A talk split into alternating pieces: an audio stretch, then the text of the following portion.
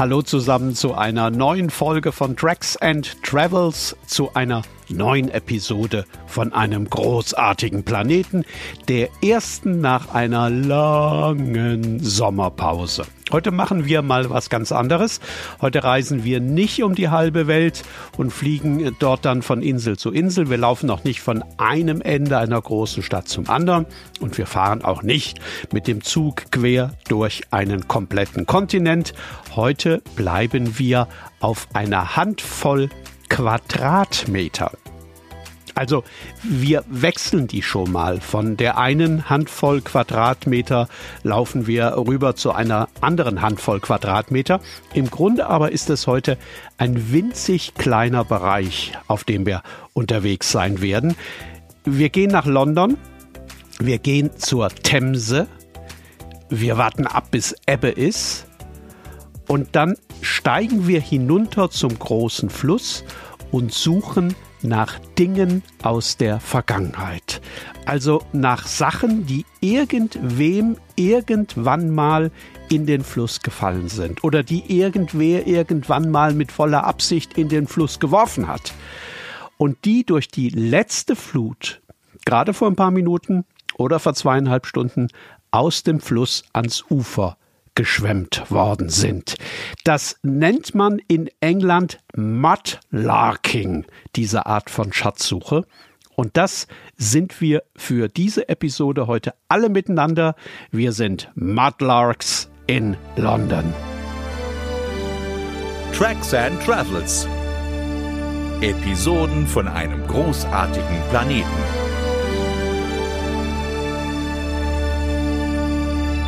Das hier müssen wir zuallererst mal klären, weil viele da gerade eben wahrscheinlich so ein bisschen gestutzt haben. Ebbe und Flut an der Themse, also Gezeiten. Und was für welche? Die Nordsee ist zwar ein gutes Stück entfernt, der Tidenhub der Themse in Zentral-London aber, also der Unterschied beim Wasserstand zwischen Ebbe und Flut, der liegt im Schnitt bei sieben Metern sieben Meter. Also das heißt, wenn man bei Flut an der Themse vorbeiläuft, also zum Beispiel Richtung Tower auf der einen Flussseite oder auf diesem sehr schönen Spazierweg auf der anderen, dann kann es sein, dass der Fluss einmal gleich neben einem fließt und ein paar Stunden später sieben Meter weiter unter einem. Deswegen braucht man für das, was wir heute machen, entweder einen guten Blick auf den Fluss, also am besten aus einem Hotelzimmer, oder man braucht eine App, in der man sehen kann, wann gerade Ebbe ist und man zum Mudlarking ans Ufer kann und wann das nicht geht und man sich besser irgendwas anderes vornimmt. Da soll es in London ja die eine oder andere Möglichkeit geben.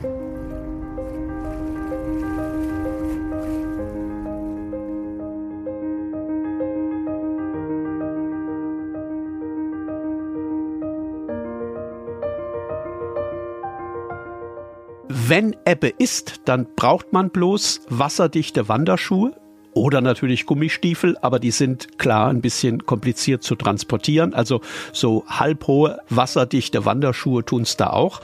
Man braucht eine Regenhose, man braucht Gummihandschuhe, einen Sammelbeutel und noch Knieschoner. Und schon kann man runter zu diesen kleinen Uferabschnitten, die das sinkende Wasser freilegt und auf denen man dann nach Schätzen suchen kann.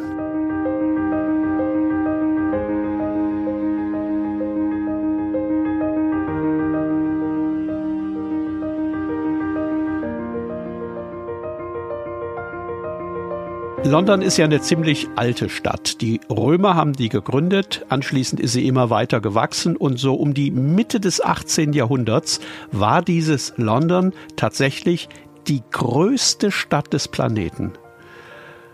Und das war London vor allem, weil es die Themse gab. Der Fluss war von Anfang an die Lebensader der Stadt und schon immer hat sich ein Großteil des Alltags an den Ufern der Themse abgespielt. Man muss sich das mal klar machen. Seit plus minus 2000 Jahren sind hier Schiffe ent- und beladen worden. Haben hier Kapitäne Waren aus aller Welt nach England gebracht oder ihre drei oder vier Master oder Frachter mit Gütern aus England füllen lassen und sind dann raus auf die Meere gefahren. Und weil an den Ufern der Themse seit 2000 Jahren mehr oder weniger Trubel herrscht, gingen hier eben auch 2000 Jahre lang Dinge verloren. Also das sind ganz zu Anfang wahrscheinlich betrunkenen Legionären die Sesterzen aus dem Beutel gerutscht. Das sind mittelalterlichen Handwerkern Karren mit Dachziegeln umgekippt. Da sind Hafenarbeitern beim Löschung der Laden ganze Kisten mit Porzellan ins Wasser gefallen und Fuhren mit Flaschen und was sonst noch alles.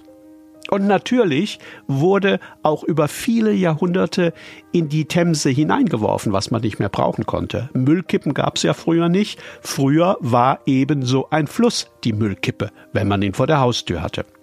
Und jetzt muss man sich mal vorstellen, dass vieles von dem, was da reingefallen ist oder was reingeworfen wurde, dass vieles von dem tatsächlich immer noch da unten im Fluss ist. Mit jeder Flut werden in London Dinge ans Ufer gespült, die die Themse lange, lange Zeit für sich behalten hat. Knöpfe, Vasen, Messer, Ringe, die irgendwem vom Finger gerutscht sind. All das kann man finden. Man braucht dazu bloß Zeit, Geduld und ein bisschen Glück.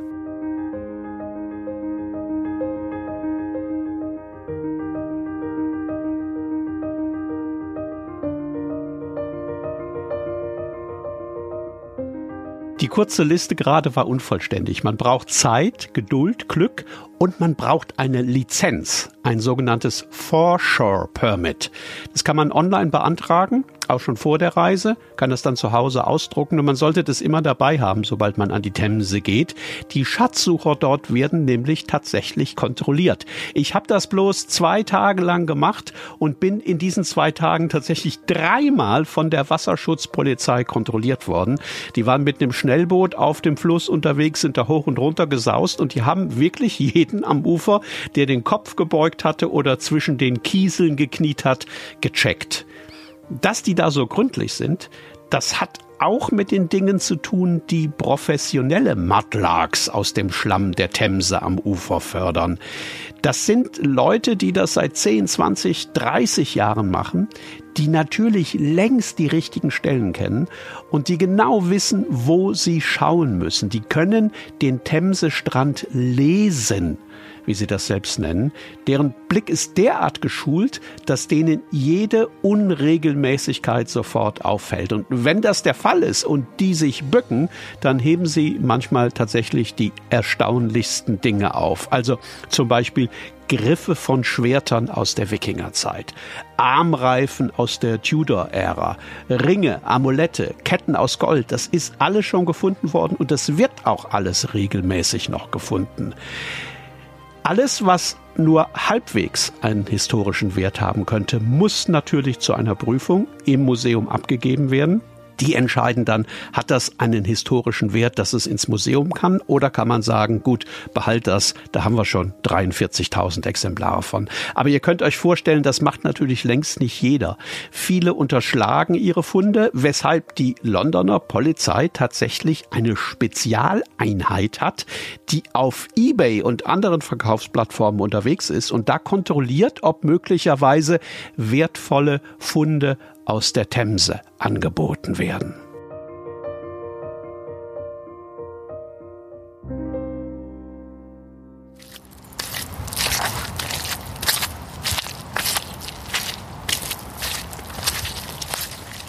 Mein Debüt als Matlag gleich am Ankunftstag in London war ebenfalls ein ziemlicher Erfolg, wenn auch in einer anderen naja, in einer anderen Klasse.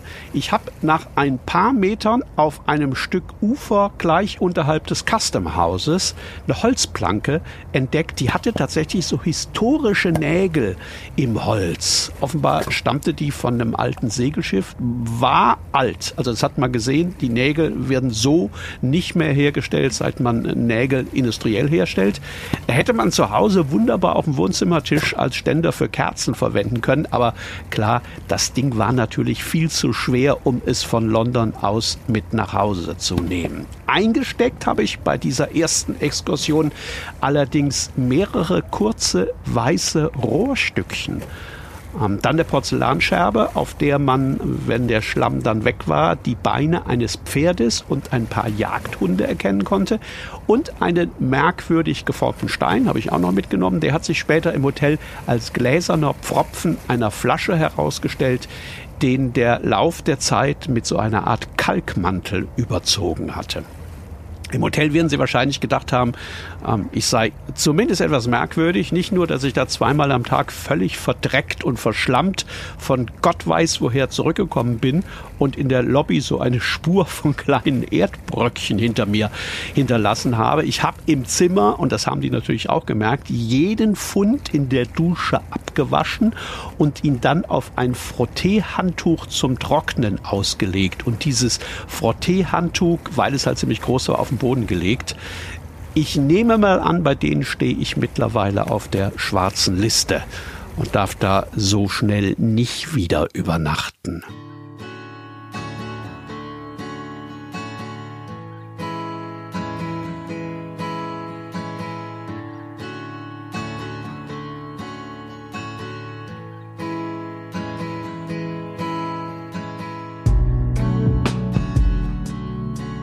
Es gibt in der Stadt übrigens nicht so viele Stellen, an denen man runter zur Themse kommt. Da muss man schon ein bisschen suchen. Auf der Bankside, dem Südufer, führen ganz in der Nähe der Millennium Bridge alte Steinstufen zum Fluss runter.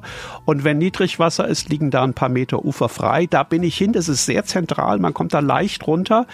Ich hatte da aber überhaupt kein Glück.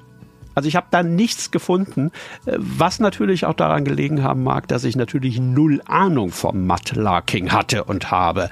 Ich hatte vor der Reise ein bisschen was gelesen. Ich wusste, dass man sich besser völlig entspannt auf die Suche begeben soll, dass man sich nicht zu sehr konzentrieren darf und stattdessen lieber auf unnatürliche Linien am Boden achten soll. Also auf Stellen, an denen die Muster der Natur durch Dinge aus Menschenhand unterbrochen worden sind. Ja, liest sich gut, aber ist dann in der Realität dann doch ein bisschen kompliziert.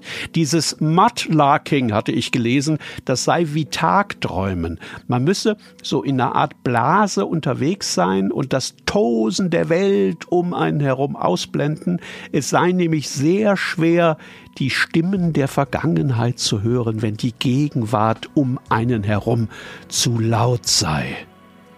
Ja, das mag alles sein, aber noch komplizierter wird es allerdings mit dieser Blase und dem Tagträumen, wenn einem die Knie von diesen verdammten Steinen derart wehtun, dass sie zu explodieren scheinen. Ich habe euch eben Knieschoner empfohlen, ganz zu Anfang. Ich hatte die nicht dabei. Deswegen jetzt nochmal, wenn ihr Matlag werden wollt für einen Tag oder für ein paar mehr, nehmt Knieschoner mit. Ansonsten könnt ihr abends im Pub nur sitzen und nicht an der Theke stehen.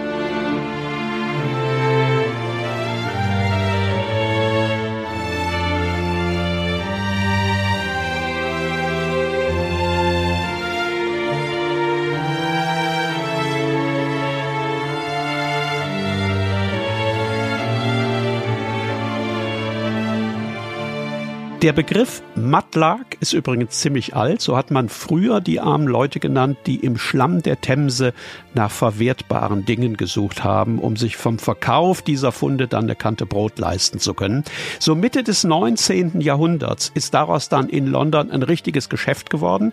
Es gab damals tatsächlich Sammler, bei denen zu Hause es aussah wie im British Museum. So viele Funde hatten die bei sich zusammengetragen. Also es gab da einen ganz berühmten, der hat eine Flasche Bier für ein Wikingerschwert gezahlt. Und die Leute haben das eingetauscht für eine Flasche Bier. Heute sind die meisten Mudlarks eher Hobbyarchäologen, die ihre Funde auch historisch einordnen wollen und die sogar Bestimmungsbücher schreiben.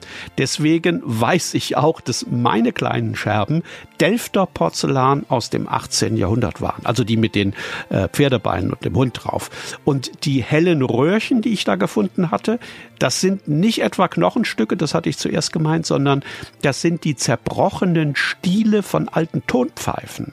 Die hat man in London im 16. Jahrhundert massenhaft hergestellt. Damals gab es den ersten Tabak in London. Der kam aus Amerika, wurde mit dem Schiff auf die Themse in den Hafen gebracht. Und diese Pfeifen haben damals so wenig gekostet, dass die Leute die einfach weggeworfen haben, wenn die angeknackst waren. Also da sind mit der Zeit wahrscheinlich Hunderttausende in der Themse gelandet. Deswegen findet man die ganz oft. Wenn ihr das ausprobieren möchtet, ich kann euch fast garantieren, das allererste Mal, äh, wenn ihr unten am Ufer der Themse seid, ihr entdeckt diese kleinen Bruchstücke dieser Tonpfeifen, Stile, auch wenn ihr möglicherweise sonst überhaupt nichts entdeckt beim ersten Mal.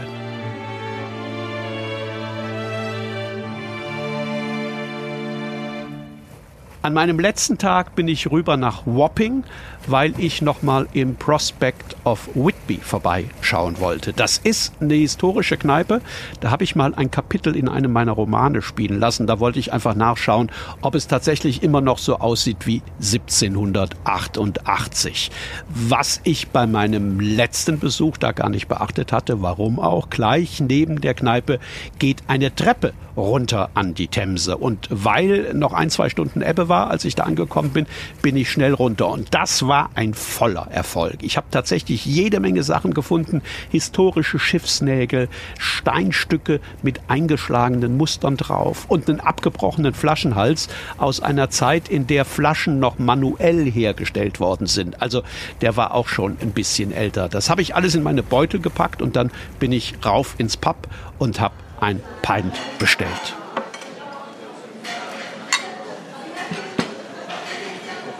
Ich weiß nicht, wie euch das geht, aber ich habe ein totales Fable für alles, was einem die Vergangenheit irgendwie näher bringt. Und beim Mudlarking an der Themse in London habe ich das ganz extrem so empfunden. Bei jedem Stück, das ich da gefunden habe, hatte ich das Gefühl, eine Verbindung mit einer längst vergangenen Epoche herzustellen. Für so einen kleinen Augenblick mit den Menschen verbunden zu sein, denen diese Dinge mal gehört haben und mit denen, die sie vor mir zuletzt in den Händen gehalten haben, bevor sie dann im Fluss gelandet sind. Beim Bier im Prospect of Whitby habe ich die kleinen Funde auf den Dresen gelegt und sie mir alle nochmal angeschaut. Und dann war mir plötzlich schlagartig klar, wenn ich in London leben würde, das wäre mein liebstes Hobby. Abends im Hotel habe ich dann alle meine gesammelten Schätze schön säuberlich auf dem Sideboard ausgebreitet und sie fotografiert. Und dann habe ich alles in meine Sammelbeutel gepackt, bin runter zum Fluss und habe meine gesammelten Schätze wieder in die Themse geworfen. Irgendwer wird das alles wiederfinden, habe ich dabei gedacht. Irgendwo am Ufer, irgendwann, wenn die Themse das alles erneut ans Ufer spülen wird. Und vielleicht werde ja auch ich dieser Irgendwer sein. Ich hatte mir nämlich vorsorglich eine Lizenz organisiert, die drei Jahre lang gültig ist. Tracks and Travels. Episoden von einem großartigen Planeten.